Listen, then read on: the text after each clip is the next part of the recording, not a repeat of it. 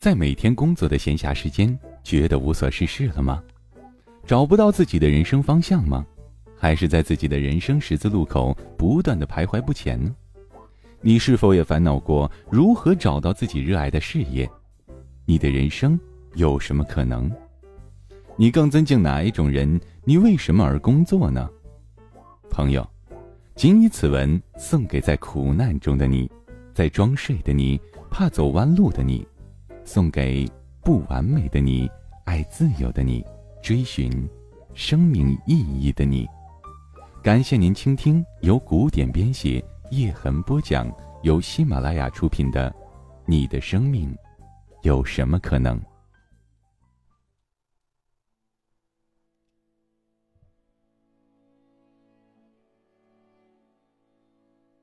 第二十四回。当我看到彼得·德鲁克最喜欢的作品《旁观者》的第一篇，我就知道。宽度的原型找到了，那就是德鲁克笔下的奶奶。奶奶年轻时娇小玲珑，而且容貌出众，但是我所看到的奶奶已是迟暮之年，看不出一点青春美丽的痕迹。不过，他还留着一头亮丽的红棕色卷发，这点让他引以为傲。他不到四十岁就成了寡妇。而且百疾缠身，由于得了一种严重的风湿病，造成心脏的永久损伤，因此好像总是喘不过气来的样子。关节炎使他成了瘸子，所有的骨头，特别是手指都又肿又痛，加上年事已高，耳朵也不灵了。但是这一切都不能阻挡他到处溜达的雅兴。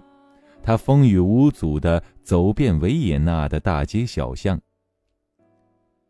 有时搭电车，不过多半步行。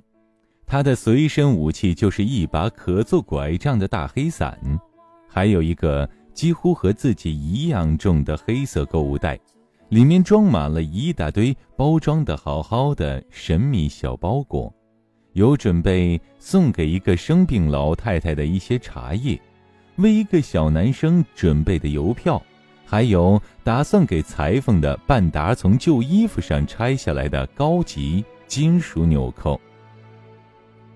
奶奶家中有六姐妹，每个至少生了四个女儿，所以侄女多的数不清了。这些侄女儿小时候或多或少都被奶奶带过，因此跟奶奶特别亲，甚至和自己的妈妈。都没有这么亲近，在他拜访之列的还有从前的老仆人、贫困的老太太、以前和他一起学音乐的同学、年迈的店主和工匠等，甚至连去世多年的朋友家的仆人，他都不忘问候。有一回，奶奶想去看住在郊外的小宝拉，这个老寡妇是奶奶已经过世的表哥的侄女。他说：“如果我不去看这个老女人，还有谁会去呢？”家族中的老老少少，包括奶奶自己的女儿，还有那一大堆侄女，一律喊她奶奶。不管和谁说话，奶奶的声音都愉快而又亲切，并且带有老式的礼数。即使多年不见，他依然记得人家心中牵挂的事。有一次，奶奶有好几个月没有见到隔壁的女管家奥尔加小姐，再次看到她时，就问她：“你那侄儿近来怎么样？通过工程师考试了吗？那孩子可真了不起，不是吗？”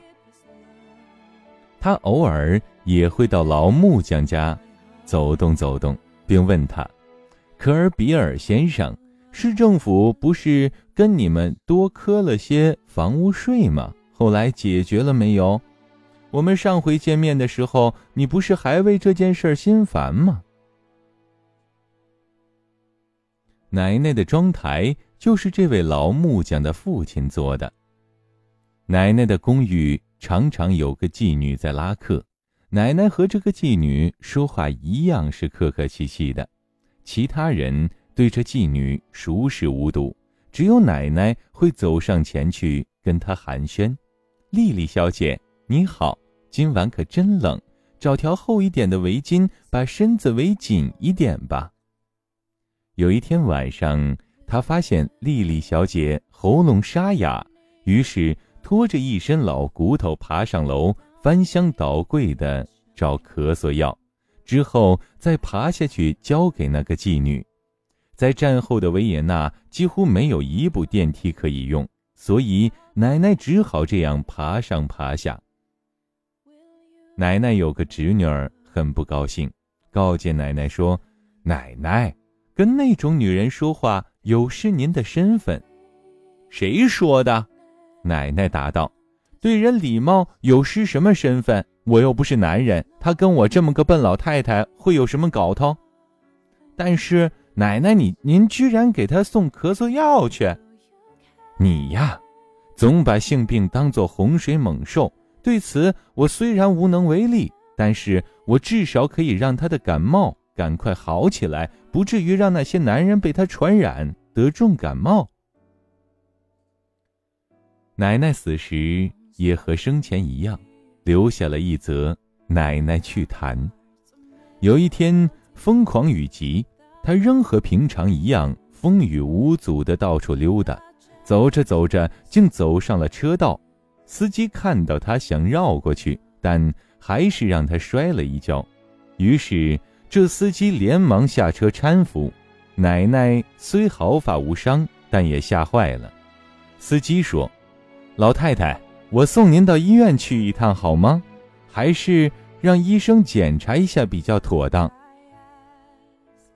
年轻人，你对我这个笨老太婆实在太好了，奶奶答道：“还是麻烦你叫辆救是救护车来好了，车上多了一个奇怪的女人。”可能会损及你的名誉，人言可畏呀。十分钟后，救护车抵达时，奶奶已经因严重的心肌梗死而死亡。弟弟知道我和奶奶很亲，因此打电话来告诉我。他以哀伤的语调说道：“我有一个非常令人难过的消息要告诉你，奶奶今天一早过世了。”但是他一开始描述奶奶死亡前的故事，音调就有些改变，最后终于笑出来。想想看吧，只有我们的宝贝奶奶会这么说。七十几高龄的她，居然还担心和一个年轻人同车会给她带来绯闻的困扰。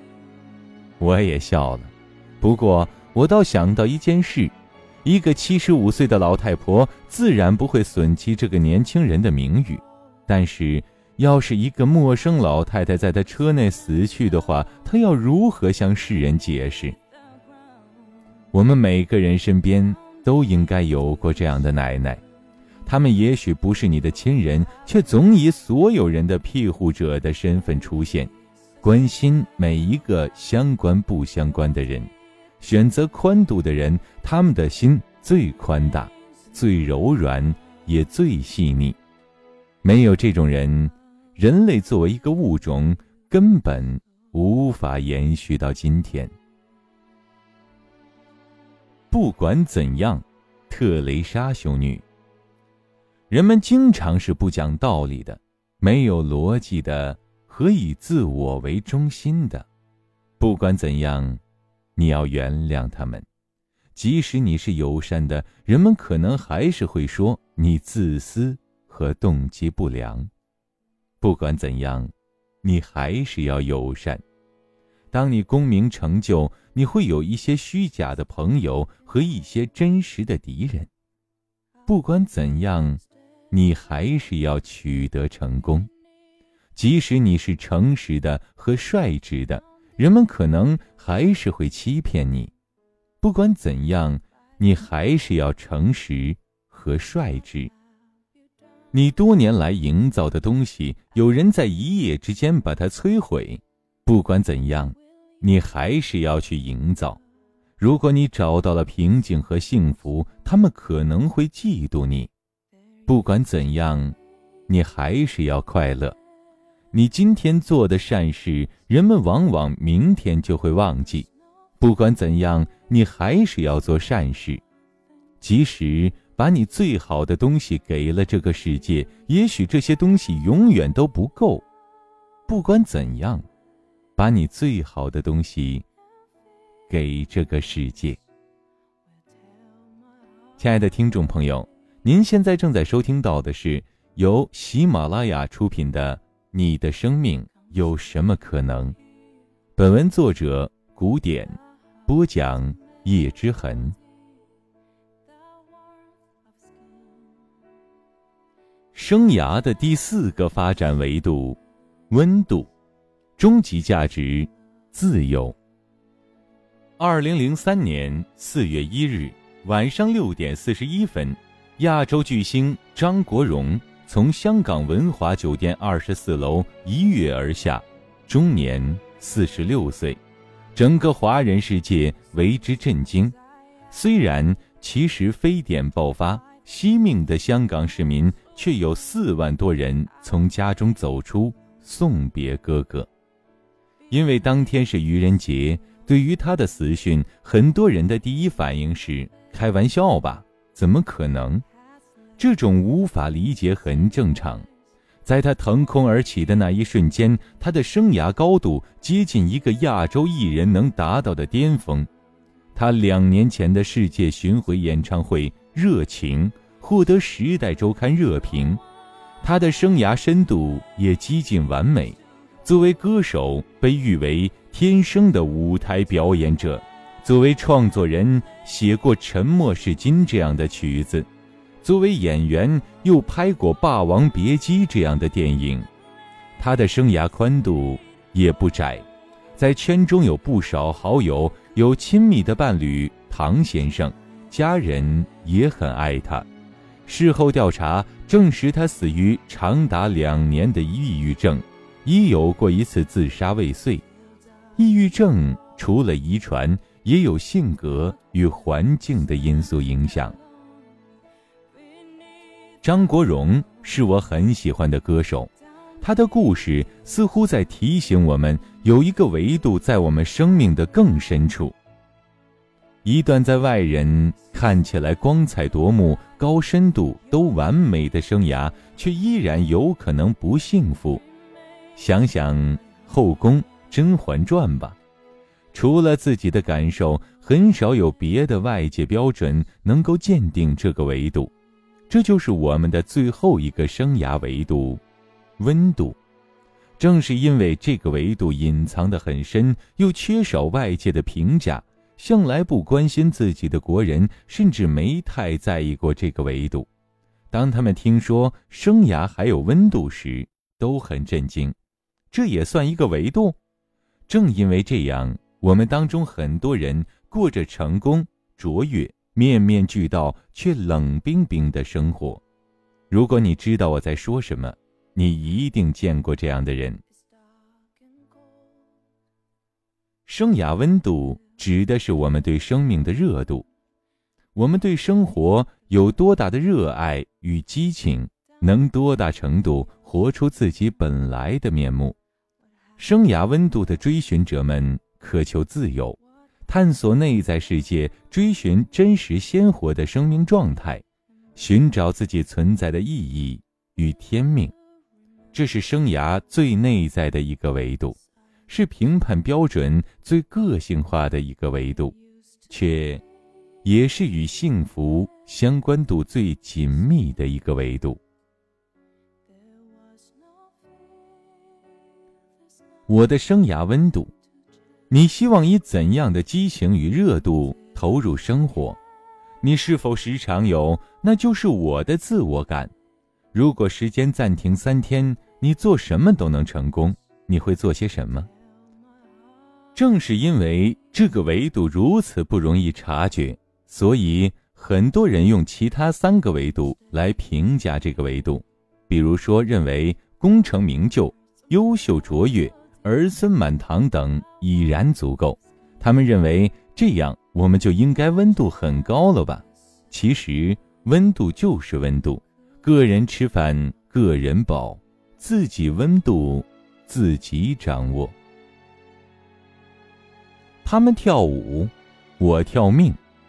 民族舞者孔雀公主杨丽萍，雀之灵两棵树云南印象创作者，中国民族舞等级考试专家委员会委员。在中国，说到跳舞，没有人能绕过杨丽萍。我弯腰下去，手指都不一定碰得到脚趾，所以我基本不懂舞蹈，连欣赏的水平都够呛。但即便如此，杨丽萍的舞蹈还是很震撼我，尤其是她在舞蹈的时候那种忘我的投入。当一个人能做到这样的极致，这个人便有了天生的魔力。就是这种力量，把我按在座椅上一动不动地看完了他的整场舞蹈。那不是我们说的认真，也远远超越所谓的敬业，那是用命在跳舞。杨丽萍投入跳舞是为了传播爱与美丽吗？还是为了让云南的舞蹈发扬光大，或者用舞蹈征服世界？好像都不是。在一些杨丽萍的访谈中，我们慢慢能找到答案。当被问及为什么那么热爱舞蹈这个职业时，她说：“我不是职业的，我本来就是白族，我是民族。”民间舞的传承人，跳舞本来就不是我们的职业，跳舞是我们的一种需要，我们的另一种形式。我们小时候，长老都跟我们讲，说跳舞是为了跟天和地沟通，是和神灵沟通对话。民间管我们这种比较有代表性的、有创造性的、有舞蹈天赋的人叫毕魔。汉话翻译过来就是“巫”。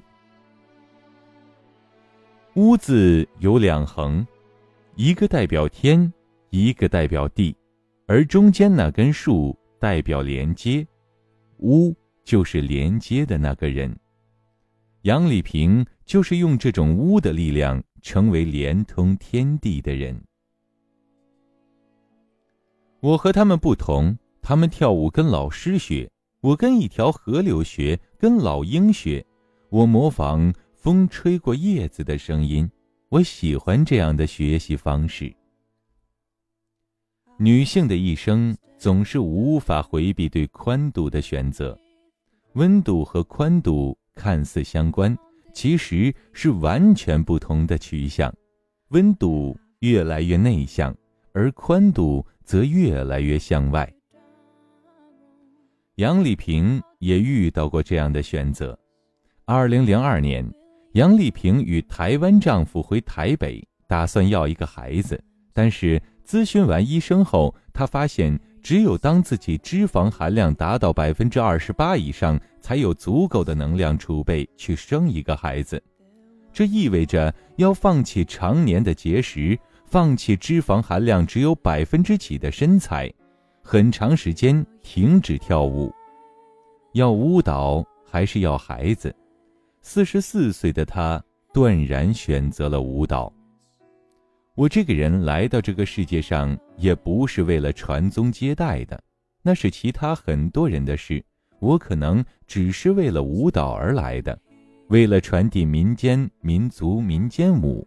我也不是故意为了事业而不要孩子，我没那么伟大。当谈到自己与其他舞蹈演员的区别时，他说：“他们是跳舞的，我们是挑命的。”二零一二年春节，杨丽萍的孔雀舞再度登上舞台，五十四岁的她依然优雅的惊人。有观众在电话中说：“真实世界里的母孔雀是没有尾巴的。”杨丽萍听后笑着回答：“但是我想要跳它有尾巴的呀。”那怎么办？机缘巧合，我在北京保利剧院看到了杨丽萍最后一场封箱演出《孔雀》，这是他最后一次演出。除了看舞蹈，大家也是来看杨丽萍的。舞台上的她依然一袭孔雀长衣，轻盈又骄傲，动作精准又没有一丝设计。那些动作就像抬手吃饭喝水一样简单自然，但这简单绝不简单。杨丽萍安排她的接班人小彩旗扮演了一个在我看来完全可以没有的角色——时间仙子。时间仙子衣着白衣圆裙，站在舞台左边的一棵树下。在整整两个半小时的舞蹈中，一直在因每秒一圈的方式做重复的旋转动作，象征着时间流逝。刚开始半小时，大家觉得神奇好玩，但是在这旋转持续了一个半小时，没有一刻停止之后，这安排背后的行为艺术表达了出来，全场人都开始窃窃私语。关心那个已经坚持了这么久的女孩，每次换幕的时候，总有一些掌声专门留给时间。当右边的孔雀如精灵跳跃时，左边的时间就在有以一种安静而又残酷的方式告诉我们，舞蹈需要什么样的付出。这也是杨丽萍要表达的：时间，还有艺术，安静而残酷。在最后谢幕的时候，全场起立鼓掌，演员礼节性的返场，观众再鼓掌。第二次的返场，杨丽萍最后一个走了出来，观众有节奏的鼓掌。那一瞬间，每个人都理解了他的想法。我联想到我上课的最后一天，一定会忍不住哭起来，因为为了这个讲台，我曾经付出了那么多，只有我自己知道。太不容易了。全场的观众都热切的看着他，期待他会做些什么，说些什么，甚至回头多看一眼。就连哥哥张国荣这样的性情中人，在舞台上也隐气三分钟。毕竟他跳了三十年，毕竟他牺牲了那么多，今天却要停止了。但杨丽萍让我们所有人失望了。她轻轻鞠躬，就好像任何一次演出返场一样，利落的离开了。这谢幕超越之前的整场演出，成为我当晚印象最深的艺术。当所有人都恋恋不舍时，他挥一挥手，蹦跳着离开。追寻温度者，当自在如是。我们为他可惜。而在他看来，我们的可惜才是可惜的。有人把杨丽萍作为生涯不平衡的例子，这想法挺可笑；有人则说这是他为艺术做的牺牲。我觉得他们不懂，说杨丽萍热爱舞蹈都是亵渎，她就是舞蹈本身，这样的生命没有什么不好，而且值得尊敬。他明白。自己的人生路向，明白自己所谓何来。他跳舞不为名利，不为权力，艺术顶峰也只是一个台阶。他踏在其上，向终极自由一个箭步冲去。曾有人问登山家为什么要登山，登山家的回答是：因为山在那里。为什么你要这样生活？因为。这是我的生活，这也是一种选择。亲爱的听众朋友，感谢您收听由喜马拉雅出品的《你的生命有什么可能》。本文作者古典播讲叶之痕。今天的节目就播讲到这里。想要收听更多精彩内容，欢迎下载喜马拉雅手机 APP。并关注叶之痕。亲爱的朋友们，我们下期节目见。